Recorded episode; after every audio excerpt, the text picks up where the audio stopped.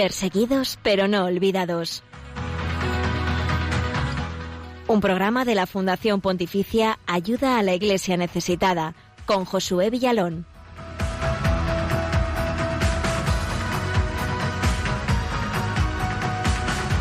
Muy buenos días y bienvenidos a Perseguidos pero no olvidados, el programa de Radio María que es una ventana abierta a la realidad de la iglesia pobre y perseguida en el mundo. Una semana más estamos aquí contigo, ya han pasado siete días y regresamos como cada martes de 11 a 12 de la mañana del mediodía, en directo, a tu lado.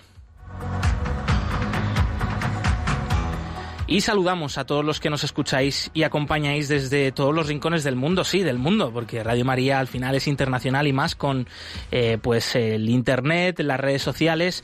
Y saludamos por supuesto a los oyentes que tenemos más cerquita aquí en España, pero también a otros que nos siguen desde Perú, desde Venezuela y otros lugares. Muchas gracias por acompañarnos.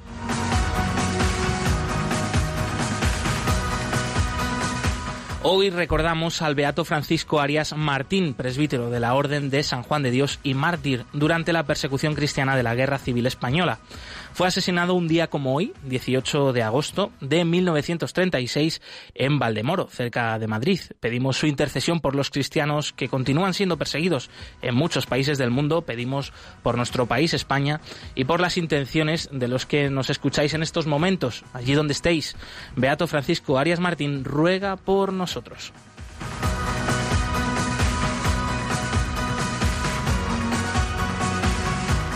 Y en esta mañana de martes 18 de agosto queremos eh, poner nuestra atención una vez más en la realidad que vive la Iglesia en Nicaragua, en Centroamérica, y también la realidad de todo este país. Desde hace dos años eh, la nación está sumida en una profunda crisis social, económica y política. Allí el gobierno de Daniel Ortega sostiene el poder con mano férrea y bueno, pues la Iglesia no ha salido indemne también de esta situación mm, de las manifestaciones eh, pidiendo mayores libertades y pidiendo también pues ese fin de pues hace dos años que comenzó pues esas protestas estudiantiles por el aumento de las pensiones, eh, la dura represión por parte de la policía y de grupos parapoliciales. Eh, la Iglesia ha estado al frente, ayudando y siendo fuente de paz, también de diálogo, pero como decimos, también ha sufrido ataques en sus edificios, también en las personas que están al frente de la Iglesia nicaragüense, empezando por los obispos, siguiendo por los sacerdotes, por las religiosas, también por los laicos, tantos laicos comprometidos que muchos de ellos pues se han visto obligados incluso a huir del país y la última noticia que nos ha llegado desde allí, lamentablemente, pues un nuevo ataque eh, calificado como ataque terrorista por el propio cardenal Brenes, arzobispo de Managua, de la capital. Eh, el ataque se produjo el pasado 31 de julio eh, un artefacto explosivo que pues se activó y destruyó prácticamente la capilla de la sangre de Cristo de la Catedral de Managua, la capital del país, eh, una capilla con un gran significado donde había una talla de un crucificado del siglo XVII y que ha quedado prácticamente destruida. Conoceremos, ahondaremos sobre todo esto enseguida en unos minutos con Israel González, periodista católico nicaragüense. Además, te recordamos, recordaremos, compartiremos el testimonio del joven Joe Elías Akiki, cristiano libanés, una de las víctimas de la explosión de Beirut, que, bueno, cuya vida pues ha, impactado mucho en la sociedad libanesa y sobre todo también en los cristianos y en la iglesia libanesa. Eh, conoceremos un poquito más sobre esto y también te contamos otros muchos temas que tenemos por delante en el programa de hoy y en el que damos ya la bienvenida a Yolanda Gómez, que en los controles técnicos. Muchas gracias, bienvenida. Pues bien, antes de continuar, pasamos también a recordarte los otros canales de contacto con el equipo del programa para que podáis compartir con nosotros vuestros comentarios y sugerencias. Estamos en el Twitter, arroba ayudaiglesneces, y ahí te leemos y compartimos impresiones con el hashtag perseguidos Radio María. También estamos en Facebook y en Instagram como Ayuda a la Iglesia Necesitada, en el correo del programa perseguidos pero no olvidados, arroba radiomaria.es.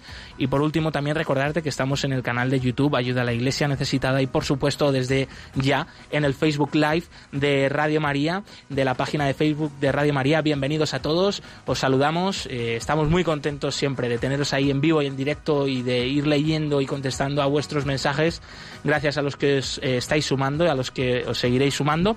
Hacia el final del programa también eh, comentaros que abriremos el teléfono de aquí de la emisora para que podáis participar en directo, aquellos que queráis, sobre los distintos temas que iremos tratando a lo largo del programa. Pues sin más dilación, pasamos entonces a escuchar las palabras del Papa Francisco en eh, el último Ángelus del pasado domingo, desde la Plaza de San Pedro del Vaticano, donde el Santo Padre nos invitaba a acudir a Jesús como la mujer del Evangelio para pedirle nuestra sanación y hacerlo con sinceridad, porque el amor de Dios es tierno, es amable, es misericordioso. Le escuchamos.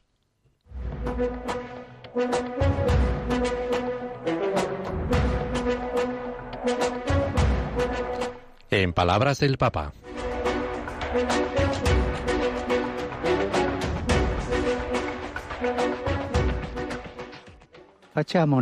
También hagamos nosotros la prueba de esta Hagamos la prueba de esta oración. Pensiamo Pensemos cada uno nuestra propia historia. que siempre hay cosas feas en, en una historia, siempre. Vamos donde Jesús, le tocamos el corazón de Jesús y le decimos, Señor, si tú quieres, puedes sanarme.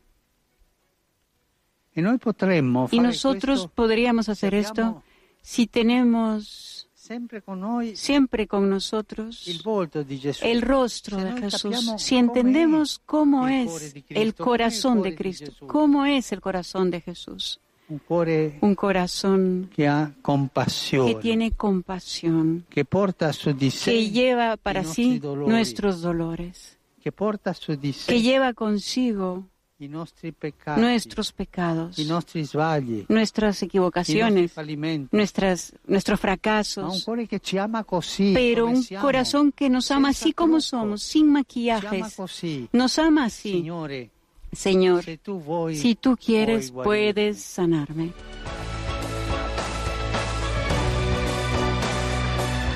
Pues una vez más el Santo Padre nos invita a ir al corazón de Jesús, ¿no? A lo fundamental y por eso queríamos comenzar este programa así, para darnos cuenta, ¿no? Del inmenso tesoro que, tenemos en Jesús, en este amor que es tierno, que es misericordioso, como decía el Papa, que es eh, capaz, ¿no? De compadecerse y que lleva él nuestros dolores. Eh, este es el testimonio también de tantos hermanos nuestros en la fe alrededor del mundo que sufren por seguir a Jesús, pero aún así pues eh, saben que ahí está el sentido de sus vidas y le siguen sin maquillaje, sin complejos. Eh, por eso pues ellos también es importante, ¿no? Dar a conocer sus vidas, por eso este pequeño altavoz que tenemos aquí en Perseguidos pero no olvidados para darles voz y es el momento, fíjate, pues de la actualidad de las noticias para que podáis conocer más de cerca eh, cuál es el día a día de la iglesia pobre y perseguida en el mundo. Es muchas situaciones que desgraciadamente, ya saben, no son, eh, no salen en los grandes medios, pero nosotros aquí sí queremos que ellos sean noticia.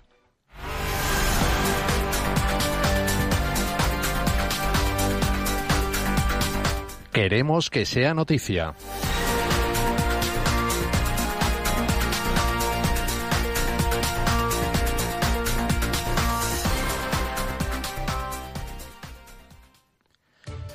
Un obispo de Nigeria denuncia un genocidio contra cristianos en el norte del país. La violencia sistémica contra los cristianos nigerianos por parte de los radicales islamistas pastores Fulani constituye un genocidio. Así lo ha denunciado Monseñor Matthew Kukat, obispo de Sokoto, al norte de Nigeria. El prelado además ha asegurado que Nigeria es un estado fallido donde el gobierno no tiene el control de gran parte del territorio. Estas declaraciones han tenido lugar tras la reciente publicación de un vídeo por parte del Estado Islámico de África Occidental, Grupo yihadista, en el que muestran el asesinato de cinco trabajadores humanitarios acusados de infieles cristianos. Líderes religiosos de Myanmar se unen por la paz ante las próximas elecciones nacionales. La organización Religiones por la Paz ha emitido un llamamiento con el título Aprovecha la oportunidad, firmado por los líderes religiosos de Myanmar con vistas a las elecciones previstas para noviembre. La Fundación Pontificia Ayuda a la Iglesia Necesitada ha charlado con el obispo John Shao Chat Juan, secretario general de la Conferencia Episcopal Católica de Myanmar, quien resalta la importancia de este documento interreligioso. Monseñor Yao Han denuncia los intentos de grupos fundamentalistas budistas de instrumentalizar la religión con fines políticos y ha hablado de los nuevos desafíos para el país, que son la fake news o noticias falsas que circulan por Internet, la necesidad de una auténtica democracia con garantías y plenas libertades. Nuevos datos sobre la destrucción de la explosión de Beirut y la ayuda de emergencia que está llegando ya a la zona. Cuando se cumplen dos semanas de la terrible explosión, se calcula que los muertos ascienden a 200 personas y hay otras 7.000 heridas. Junto con los trabajos de desescombro y reconstrucción, urge resolver el problema de alojamiento para unas 300.000 personas que se han quedado sin hogar, así como recuperar la actividad de hospitales, oficinas, colegios e iglesias que han quedado destruidos. Ayuda a la Iglesia necesitada, junto con otras organizaciones como Caritas Líbano y Obras Misionales Pontificias, ha enviado una primera ayuda de 250.000 euros para reparto de alimentos a unas 6.000 familias. La hermana Rita Curie de las Hijas de la Caridad cuenta que está trabajando desde el barrio Cam al Zaitun, al pesar de que dos colegios y cinco centros de la congregación han quedado dañados y una de las religiosas ha fallecido en la catástrofe.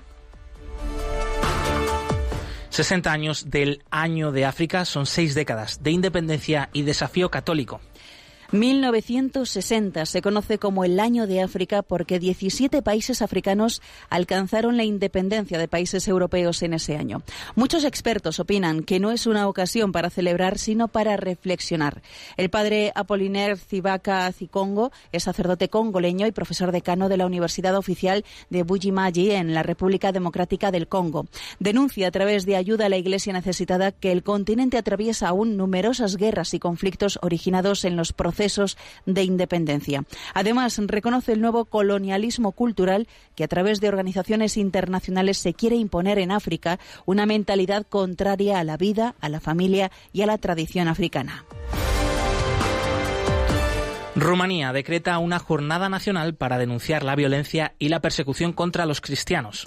En junio de este año, el gobierno rumano aprobó una ley que establece el 16 de agosto como la Jornada Nacional de Concienciación sobre la Violencia contra los Cristianos. Así lo ha explicado a Rome Reports el embajador de Rumanía ante la Santa Sede, Liviu Petru Zabirkran. Creo que enviamos así un mensaje de fraternidad en línea con el mensaje del Santo Padre sobre la fraternidad humana. Queremos destacar la necesidad de encontrar ese vínculo que nos une independientemente de las creencias religiosas. Somos humanos, seres sociales, somos hermanos y hermanas. La jornada es fijada per la fecha fijada es el 16 de agosto. El objetivo es evocar esta dramática situación que se da hoy en el mundo, este resurgir de los conflictos religiosos.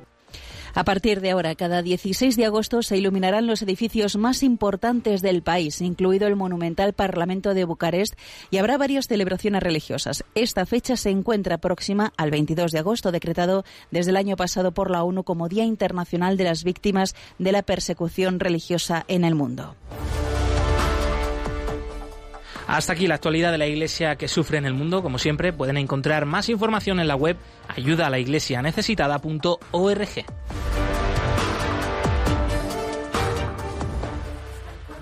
Está bien, tú me lo has enseñado y tengo prisa en amarte. Qué bien se está contigo. Hasta cuando se está bien.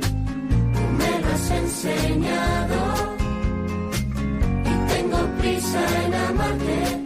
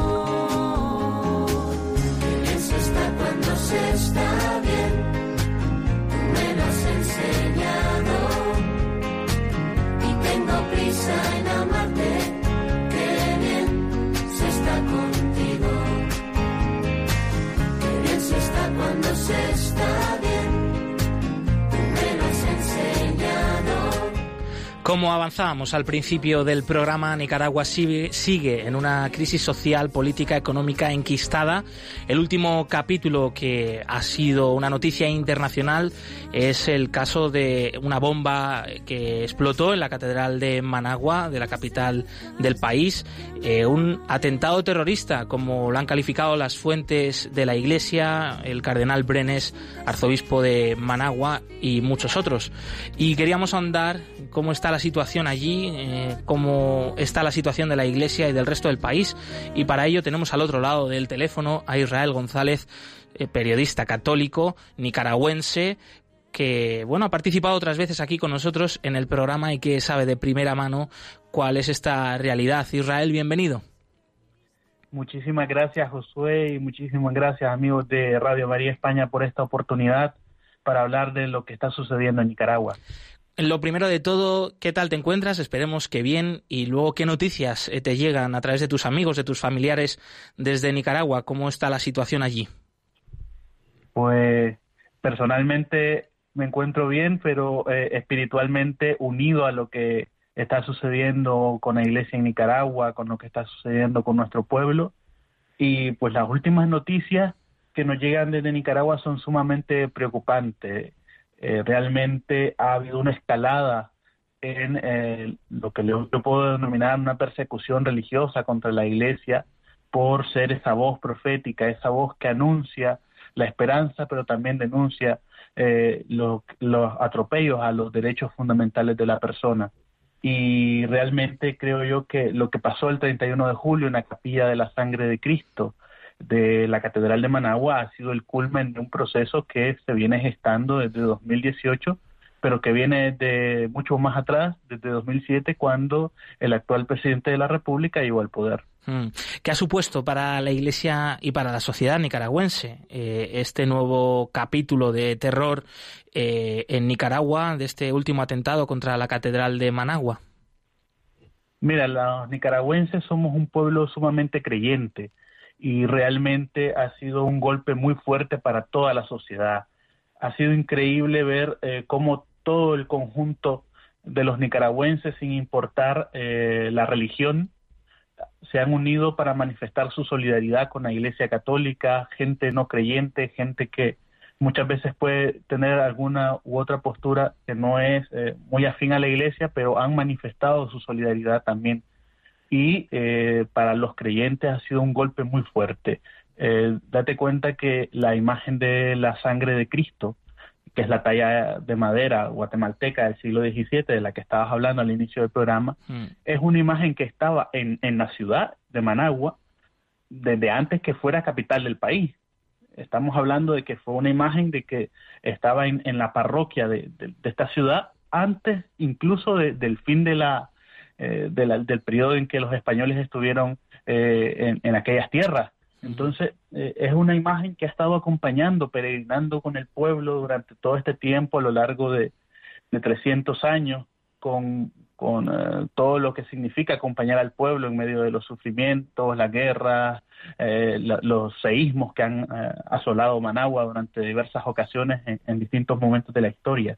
Y realmente ha significado eh, también un símbolo para los nicaragüenses, que a pesar de, la crisis, de la doble crisis, como la llama Monseñor Rolando, que estamos viviendo, tanto la crisis sociopolítica como la pandemia del coronavirus, la imagen eh, que ha sido incendiada por, una persona desconocida, al final ahí está de pie. El Señor no se baja de la cruz y es, el, es la mejor eh, imagen que se puede dar ahorita del pueblo de Nicaragua, un pueblo que está crucificado, pero un pueblo que sigue de pie y esperando una resurrección. Hay que agradecer, dar gracias a Dios, pues porque en este atentado no, no hubo víctimas, eh, no hubo pérdidas humanas, eh, sí que, como comentabas bien, eh, ese símbolo mm, que representa ¿no? esta capilla y esa talla, eh, sin duda, pues nos podemos hacer una idea, ¿no? Porque ha sido el objetivo. sin embargo, pues siempre nos queda, ¿no? Esa pregunta de, por qué, por qué, ¿no? ¿Por qué contra la Iglesia cuando hace tanto bien, ¿no? A toda la sociedad. ¿Por qué unas personas que además no paran de, de tender su mano al diálogo, ¿no? A la paz. pero fíjate, me recuerda a Israel también este atentado contra estos símbolos y además contra pues unas un hecho que es también pues una obra de arte, ¿no? Una eh, también un peso histórico, pues un poco a los atentados terroristas, ¿no? Del yihadismo, como puede ser esa destrucción de iglesias o de templos o de imágenes y de estatuas, ¿no? En Siria, en Irak, que hemos visto esas imágenes, ¿no? Tremendas. Eh, ¿por, qué, ¿Por qué ha sido elegido una vez más la iglesia en Nicaragua como el objetivo, ¿no? De la violencia, del terror, de, de aquellos que quieren imponer sus ideas? Claro, a ver, estamos hablando de que desde hace mucho tiempo eh, eh, que no se habían visto situaciones eh, de este tipo, de ataques tan frontales contra, contra la Iglesia. O sea, los más recientes habían sido en 2018, cuando la Iglesia sirvió precisamente como facilitadora de un diálogo nacional para solucionar la grave crisis sociopolítica que estaba en ese momento con violencia en las calles, pero que hace se ha seguido alargando a través del tiempo. Y eh, realmente, eh, personalmente, yo te puedo decir que nunca habíamos visto tanto odio en Nicaragua contra la fe y, contra la iglesia. Y como, como también decir, de, de los atentados en, en, Siria y en otros lugares donde se persiguen a los cristianos. Es la primera vez en Nicaragua que se atenta frontalmente contra la iglesia. Y esto responde también a, una lógica desde el poder de atacar a una institución que sigue apelando al respeto a los derechos fundamentales de la persona, al respeto a, buscar una solución pacífica a los conflictos. Y, realmente eh, es lamentable de que desde el, desde el Ejecutivo, desde todo el andamiaje del Estado, se esté atacando a la iglesia por, por diferentes frentes. Este es el, el, peor, pero esto ha acarreado para la iglesia asedio a sus templos, golpes a sus sacerdotes, eh, también recordemos aquella campaña injuriosa contra Monseñor Silvio Báez y las amenazas que recibió. Es decir, esto se viene gestando y al final este ha sido como el, como el culmen, el punto máximo. Y para los nicaragüenses ha sido un shock emocional muy fuerte, sobre todo porque la iglesia en este momento, no porque lo diga yo, lo, dicen encuestas de opinión muy serias, eh, la iglesia es la, institución mejor valorada del país, con la mayor credibilidad en este momento. Y por eso el, poder la mira como, como un enemigo, cuando en realidad, como tú mismo también dices, ella siempre ha estado facilitando procesos de mediación, procesos de diálogo, de paz con justicia y con libertad para todo el pueblo. Recordamos que estamos hablando con Israel González, periodista católico nicaragüense, y que has vivido en primera persona lo que significa esta crisis de Nicaragua y, este empecinamiento por el poder, incluso a, través de la violencia, porque tú mismo has tenido que huir de, tu país, eh, eso pues por ser un periodista, por eh, ejercer tu libertad, tus derechos, y, luego pues esta crisis que, que parece que pues no va menos sino a más, y además por este último atentado en la Catedral de Managua, pues ahora viene también otra crisis con la pandemia del coronavirus, que también en Nicaragua está presente, y queríamos saber cómo esto ha cambiado de alguna manera pues el actual conflicto y también la acción de la Iglesia allí. Sí, mira, en Nicaragua, eh, con todo lo que está sucediendo, también desde el poder, eh, con respecto a la pandemia, se mantiene una actitud completamente irresponsable.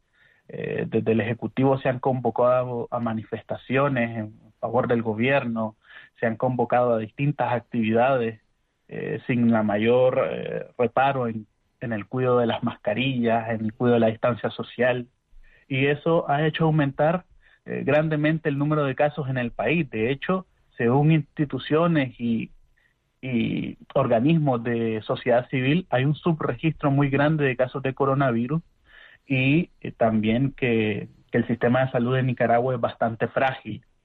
la Iglesia ha tenido un papel nuevamente de, liderazgo en el sentido de, de que ha podido dar una palabra de aliento al pueblo y ha sido una de las primeras instituciones en tomar medidas de protección para sus feligreses eh, en el caso de la pandemia. La, Iglesia fue una de las primeras eh, de unas primeras instituciones en Nicaragua en el que dijo vamos a limitar el aforo de los templos, vamos a priorizar que todas las actividades de, que impliquen reuniones o, aglomeramiento de personas, eh, aglomeración de personas, perdón, eh, de alguna manera se hagan de forma virtual las misas y, distintas catequesis se han iniciado a, realizar por medio de las redes sociales y esto ha implicado a la Iglesia también una nueva forma de hacer pastoral dentro de las crisis, dentro de las dos crisis que se viven en Nicaragua. Es decir, apelar desde las redes sociales también a seguir evangelizando, a seguir llevando el mensaje de aliento y de esperanza en medio de lo que ha supuesto la pandemia del coronavirus y, por supuesto, la acción social de la Iglesia. Eh, tenemos una crisis eh, social económica, política, que ha dejado a muchísimas personas atrás y a muchísimas personas sin empleo. Y la iglesia ha estado con, con Cáritas en, primera línea apoyando a mucha gente que, no tiene trabajo, a gente que se ha quedado sin empleo, gente que en Nicaragua únicamente hace un tiempo de comer al día. Y la iglesia ha estado presente con paquetes alimentarios, pero también con mascarillas y con insumos médicos, incluso yo te puedo mencionar, la diócesis de Matagalpa de Monseñor Rolando Álvarez ha, habilitado un, centro especial y una línea también para atender y aconsejar a la gente en caso de coronavirus. los medios de la iglesia constantemente están diciéndole a la gente quédense en sus casas. Las procesiones y, los, los grandes actos de fe han estado suspendidos para que la gente pueda vivirlos de forma virtual desde sus casas y no exponerlos a, a, la pandemia. Es decir, la iglesia ha estado en primera línea protegiendo a la gente en Nicaragua. Hmm. Y es una actitud nuevamente que, que hay que agradecer como, como iglesia lo que está haciendo eh, por el cuidado del conjunto de la sociedad en Nicaragua. Efectivamente, y además eh, me llama mucho la atención y a la vez me alegra, ¿no? Por un lado, una vez más, la valentía de la Iglesia en Nicaragua y luego que me recordaba mucho también, pues, un poco la situación que estamos viviendo aquí en España, en nuestro país y cómo la Iglesia, pues, ha sido un ejemplo, yo creo que para toda la sociedad. De hecho, vamos, es mi experiencia personal que cuando acudo a una iglesia, a misa, a rezar, a pasar un rato allí, pues veo una serie de medidas de, de seguridad, de distanciamiento, pues con una conciencia de, de, respeto, de vamos a hacerlo lo mejor posible, que no veo en otros ambientes, ¿no? Eh, quizá eh, la vida social y, veo, pues me alegra, ¿no? Como en Nicaragua, pues también se repite esto y, y siempre, ¿no? Mirando, pues por los que más sufren, por los más necesitados. Eh, Israel, antes de terminar la entrevista, te pregunto, ¿qué se sabe, qué se va a hacer con este crucifijo que ha quedado dañado de la Catedral de Managua? Según las últimas informaciones, el, señor arzobispo de Managua, el cardenal Leopoldo Brene, en conjunto con su consejo presbiteral, han decidido restaurar eh, la capilla de la sangre de Cristo y la imagen, la talla del siglo XVII, eh, que ha acompañado al pueblo de Managua y, el conjunto de la sociedad nicaragüense de hace muchísimo tiempo. Y para ello han habilitado una serie de, de formas para, para que los fieles puedan hacer llegar sus donaciones por medio de, estas vías oficiales, por medio de, las cuentas oficiales de la Arquidiócesis de Managua. Y la gente también está muy entusiasmada, la gente quiere colaborar para restaurar la imagen, que, la gente le tiene muchísima devoción. Eh, un, dato interesante de esta imagen es que es eh, la imagen que acompaña la procesión por el centro de la capital todos los Viernes Santos. Y la gente le tiene una grandísima devoción a la sangre de Cristo. Y por eso, cuando se, se edificó esta catedral, que es reciente, de inicios de los años 90, eh, se hizo una capilla especialmente para, para esta imagen, para que la gente pudiera, desde esta hermosa piedad popular que tienen los pueblos de América Latina, poder eh, rezar al Señor y poder orar y estar en contacto con Él. Entonces, eh, yo creo que, que, ha sido una decisión completamente acertada la, la de, el conjunto de la iglesia de poder restaurar y de implicar también a todos los feligreses en esta tarea también de reconstrucción, que no es solo de la imagen o del templo como tal, sino también va más allá y es una reconstrucción moral de, la nación, que en estos momentos hay gente que se empeña en quererla destruir. Y para terminar, Israel, después de, bueno, pues ya tu periplo por aquí, por España y desde la distancia viviendo esta crisis eh, de tu país, de Nicaragua, eh, ¿qué es lo que sueles recomendar a, tus amigos aquí y qué nos recomiendas a, los españoles, pues para apoyar a nuestros hermanos católicos en Nicaragua y a nuestros hermanos nicaragüenses, eh, no sé, a algo que, nos mantenga pues más concienciados, que, que nos anime a seguir unidos, como tú has dicho antes, ¿no? Al principio de la entrevista, espiritualmente. Por supuesto, en primer lugar, eh, pedirle a todos mis hermanos de España y a quienes nos escuchan más allá de la península ibérica, pedirles oración por este pueblo, por el pueblo de Nicaragua, que sigue un viernes santo, un viernes de dolores desde hace dos años, con, muchísimo sufrimiento, pero con muchísima esperanza. Nosotros esperamos la resurrección de nuestro pueblo, como también lo dijo en su día el obispo auxiliar de Managua, Monseñor Silvio Báez, y eh, eso les pido a, todos nuestros hermanos aquí en España y fuera de la península que nos ayuden con su oración y en segundo lugar también que tengan a Nicaragua presente también ahí en, sus informaciones, en, un poco en el acontecer noticioso que, puedan eh, tener, que es importante también ver más allá de lo que sucede eh, ahí en de nuestras fronteras. Mm y sentirnos hermanos todos miembros de una sola iglesia y, también que la iglesia que sufre en Nicaragua ora también por, por España y, que agradecemos también esa solidaridad de nuestros hermanos aquí en estas tierras. Pues seguimos pendientes, claro que sí, desde Perseguidos pero no olvidados, desde Radio María y unidos a la Iglesia en Nicaragua, a todos nuestros hermanos en la fe allí y también aquí, como es eh, tu caso. Y pues un fortísimo abrazo, Israel González, periodista católico nicaragüense. Gracias por haber atendido los micrófonos de Radio María. Muchísimas gracias, Josué. Un abrazo para todos tus oyentes.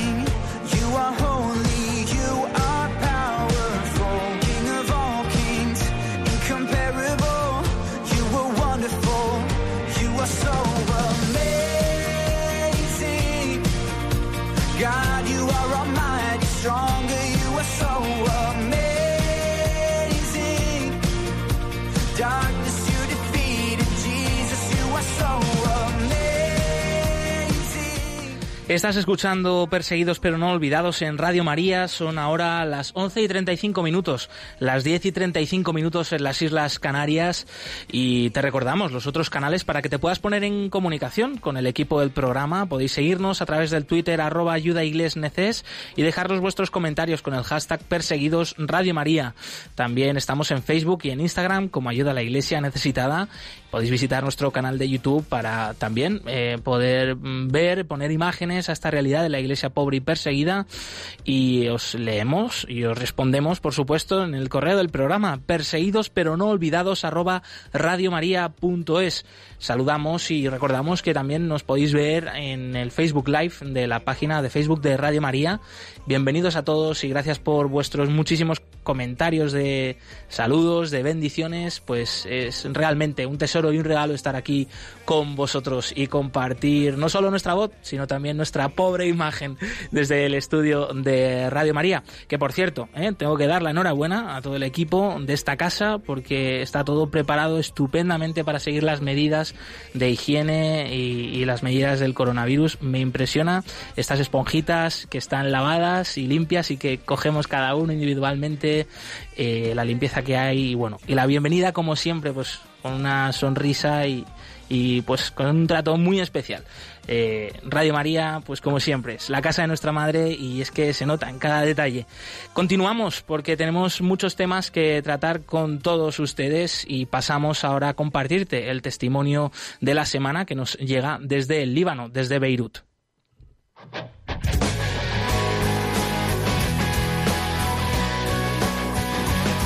Testigos del siglo XXI.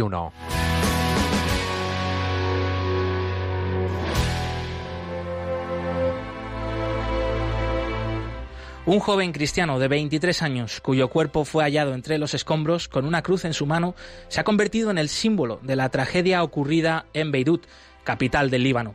Su nombre, Joe Elías Akiki, trabajaba en el puerto de Beirut para pagar sus estudios de ingeniería eléctrica en la Universidad de Notre Dame de Líbano, centro católico, donde se formaba desde 2016. El cuerpo de Joe fue encontrado el pasado 7 de agosto por los bomberos que trabajan arduamente entre los escombros de la zona portuaria libanesa.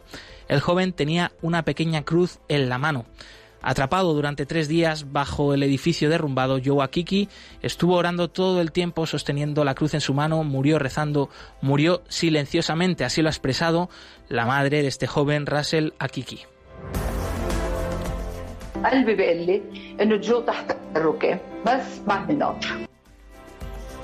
La Universidad de Notre Dame de Líbano también ha expresado a través de su cuenta de Twitter las condolencias eh, por el fallecimiento del joven y ha expresado que su alma descanse en paz eterna, añadiendo una frase de Santa Teresa de Lisieux, no estoy muriendo, estoy entrando en la vida. La zona portuaria de Beirut fue destruida el 4 de agosto por dos explosiones, una de las cuales alcanzó un radio de hasta 9 kilómetros, arrasando edificios, viviendas y afectando también a iglesias, mezquitas, hospitales, los cuales, ya saturados por la pandemia del coronavirus, están atendiendo como pueden a, los heridos. Según las informaciones, hasta el momento se han contabilizado más de 150 muertos y más de 6.000 heridos. El ministro de Salud del país, Ahmad Hassan, dijo dijo que entre los heridos hay unos 120 que están además en situación crítica. Con el fin de ayudar en la atención a las víctimas, la Fundación Pontificia Ayuda a la Iglesia Necesitada ha enviado una primera ayuda de emergencia de 250.000 euros para proveer de alimentos a 5.880 familias afectadas por la explosión. Eh, otras muchas instituciones también están ayudando ya sobre el terreno y entre ellas el propio Papa Francisco ha enviado una ayuda desde el Vaticano, el Dicasterio para el Servicio del Desarrollo Humano Integral ha afirmado que en estos momentos de dificultad y sufrimiento esta ayuda quiere ser un signo de la atención y cercanía de su santidad hacia la población afectada y, de su cercanía paternal a las personas que se encuentran en graves dificultades. En el recuerdo y en la oración por su alma, el alma de Joe Elías, a Kiki desde aquí, nuestra unidad con el pueblo libanés.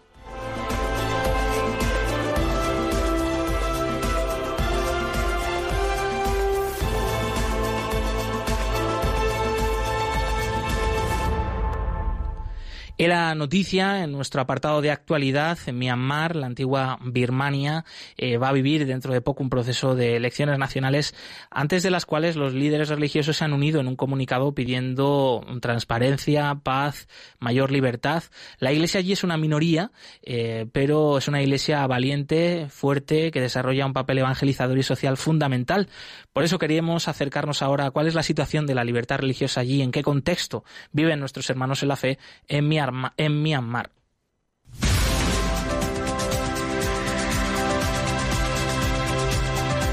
Libertad religiosa en el mundo.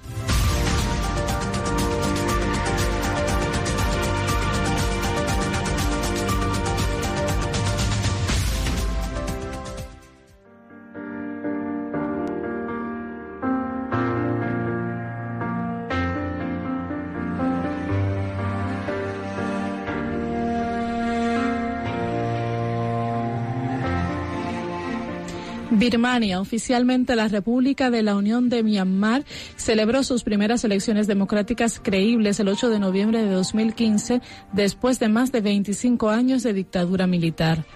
La Liga Nacional por la Democracia, dirigida por la Premio Nobel de la Paz Aung San Suu Obtuvo una abrumadora victoria con el 86% de los escaños en el Parlamento, poniendo en marcha un proceso de transición que ha logrado completar un nuevo Parlamento y un nuevo gobierno. Sin embargo, la nueva democracia tiene los pies de arena. La Constitución reserva el 25% de los escaños parlamentarios para el ejército y concede a los militares el control de tres ministerios clave, Interior, Asuntos Fronterizos y Defensa. Además, el ejército reserva el derecho constitucional de asumir el poder en caso de estado de emergencia. Entre los retos más importantes a los que se enfrenta el gobierno destacan tres que tienen relación directa con la libertad religiosa. Afrontar el incremento del nacionalismo religioso, que ha llevado a una escalada de intolerancia religiosa desde 2012, encontrar un asentamiento justo a la población marginada rohingya, de mayoría musulmana, a la que actualmente se la niega el reconocimiento de los derechos de ciudadanía en Birmania, y acabar con décadas de guerra civil entre el ejército de Birmania y las nacionalidades étnicas, muchos de cuyos miembros son cristianos, especialmente entre los Kachin, Chin, Kareni y Karen. El 75% de la población profesa el budismo, un 8% el cristianismo y el 4% el islam. Solo un 2% de los birmanos son hindúes y el resto lo completan distintas religiones étnicas y animistas. La Constitución de Birmania dispone que todos los ciudadanos tienen el mismo derecho a la libertad de conciencia y a profesar y practicar libremente la religión, sujetos al orden, la moral o la salud pública y al resto de las disposiciones de esta Constitución. Sin embargo, también establece que la Unión reconoce la posición especial del budismo como fe profesada por la gran mayoría de los ciudadanos de la Unión. El abuso de la religión por motivos políticos está prohibido. Sin embargo, en 2012 surgió un movimiento nacionalista budista radical conocido en un principio como 969 y actualmente como Mahabata, que se podría traducir como Comité para la Protección de la Raza y la Religión, que se ha involucrado activamente en acciones que fomentan el odio entre comunidades sin ningún tipo de restricción gubernamental. En 2015 se promulgaron cuatro leyes nuevas conocidas como leyes de protección de la raza y la religión por instigación del grupo Mabata. En estas leyes aparecen medidas que restringen la conversión religiosa, exigiendo un certificado gubernamental tras pasar varios exámenes y otros trámites administrativos. Esta ley penaliza con prisión y multas de hasta 170 dólares a las personas que cambien de religión saltándose estos procesos. Otras leyes promulgadas vigilan el matrimonio entre mujeres budistas y hombres no budistas, poniendo trabas administrativas y abriendo procesos judiciales Naciones Unidas y la Comisión de Estados Unidos sobre la libertad religiosa se han manifestado en contra de esta legislación. La sección 295 del Código Penal condena supuestos insultos a la religión. En 2014 fue arrestado el ciudadano neozelandés Phil Blackwood, propietario de un bar que utilizó una imagen de Buda para publicitarse. Blackwood fue puesto en libertad en 2016. Los principales incidentes relacionados con la libertad religiosa es la violencia antimusulmana en las calles de Mandalay, segunda ciudad más importante de Birmania, que ocurrieron en julio de 2014. Estos ataques se suman a la represión contra la etnia musulmana rohingya en el estado de Rakhine, al noreste del país, que ha provocado la huida de miles de personas hacia el vecino Bangladesh. El Papa Francisco ha condenado el trato que recibe esta etnia como una forma de guerra, mientras el cardenal Bo, arzobispo de Rangún y primer cardenal de Birmania, ha dicho que la persecución de los rohingya es una espantosa cicatriz sobre la conciencia de mi país. En el estado Kachin se intensificó la violencia contra las minorías religiosas por parte del ejército, tras romper el alto el fuego con las milicias locales, lo que ha dejado al menos 66 iglesias destruidas. En, enero de 2015 encontraron muertas en el norte del estado de San a dos misioneras cristianas, maestras de una escuela de Kachin, que habían sido violadas previamente. En los estados de Chin y Kachin, cuya población es predominantemente cristiana, el ejército lleva mucho tiempo aplicando una política que obliga a los cristianos a derribar cruces de las laderas y las cimas de los montes. En abril de 2016, un monje budista construyó una, una pagoda y una estatua y plantó una bandera budista en el terreno de una iglesia anglicana del estado de Karen y otro cerca de una mezquita, afirmando que en sueños había recibido la inspiración de que tenía que construir una pagoda en estos lugares. La elección de un gobierno dirigido por la Liga Nacional para la Democracia de Aung San Suu Kyi debería traer alguna esperanza de que la libertad de religión o de creencia vaya a estar más protegida y fomentada en Birmania. En mayo de 2016 se anunció que Aung San Suu Kyi dirigiría una nueva iniciativa para garantizar la paz en el estado de Rakhine. Sin embargo, su gobierno se enfrenta a importantes retos al tratar estos temas. Sigue siendo real la posibilidad de que la religión sea utilizada por opositores políticos, incluso para desencadenar nuevas olas de violencia religiosa y por ello las expectativas deben ser realistas y aceptar que el progreso será lento.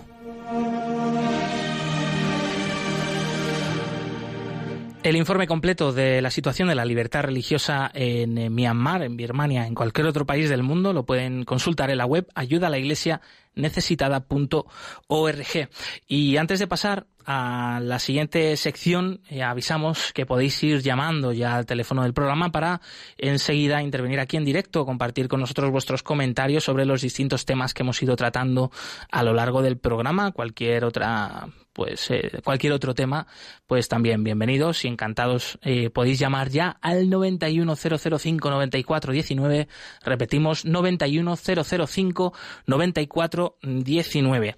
Nos ha llegado desde eh, Nigeria, desde el norte de Nigeria, en esta semana, una preciosa canción que queríamos compartir con vosotros en el idioma Hausa, que es el idioma de esta región de Nigeria. La canción tiene por título, por título Aleri, que traducido al castellano sería algo así como agradable alimento o provechoso alimento, haciendo referencia a la Eucaristía. Es un canto que, bueno, pues se realiza en las iglesias precisamente en el momento de la comunión, eh, como siempre, pues con su toque africano alegre y en este idioma que además es eh, poco común, el idioma vehicular en Nigeria, pues es el Igbo o el inglés debido a su pasado colonial y aquí pues vemos como nuestros hermanos en la fe en este rinconcito de África pues cantan en su propio idioma alabando al Señor y dando gracias por la Eucaristía.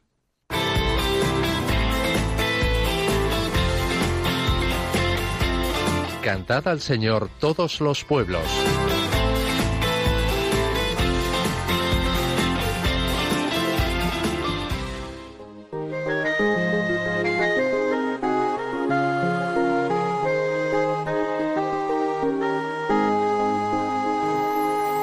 abinci ale mishi za mu ci abinci ale mi da abinci ba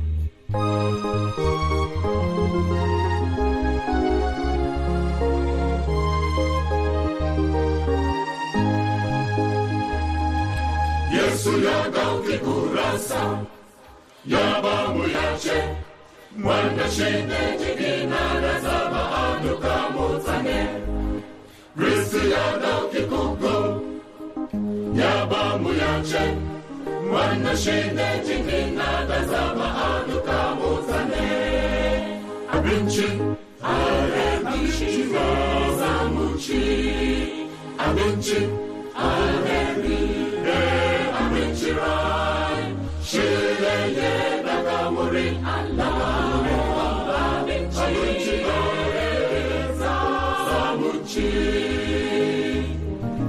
shoes.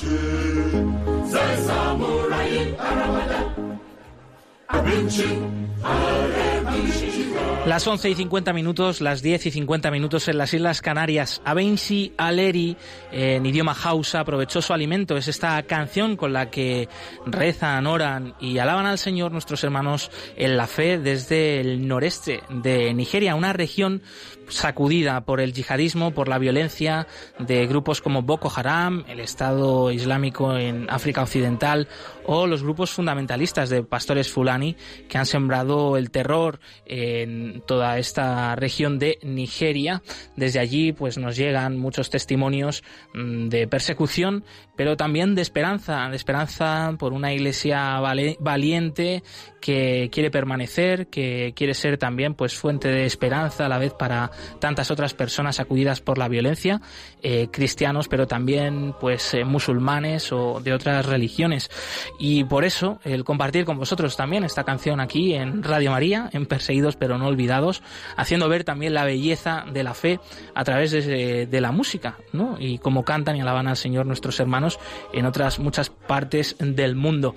Se nos acaba ya el tiempo del programa. Te recordamos que seguimos en contacto a través del correo perseguidos pero no olvidados arroba radiomaria.es y de las redes sociales en el Twitter arroba ayuda neces, en Facebook y Instagram e Instagram ayuda a la iglesia necesitada. Damos las gracias a Yolanda Gómez que nos ha acompañado en los controles y recordarte que puedes volver a escuchar este programa en el podcast de Radio María o en la web de ayuda a la iglesia necesitada. Nosotros nos volvemos a escuchar el próximo martes 25 de agosto y continúa aquí la programación con el rezo del Ángelus. Nos despedimos, movidos por el amor de Cristo, al servicio de la Iglesia que sufre. Un fuerte abrazo y hasta pronto.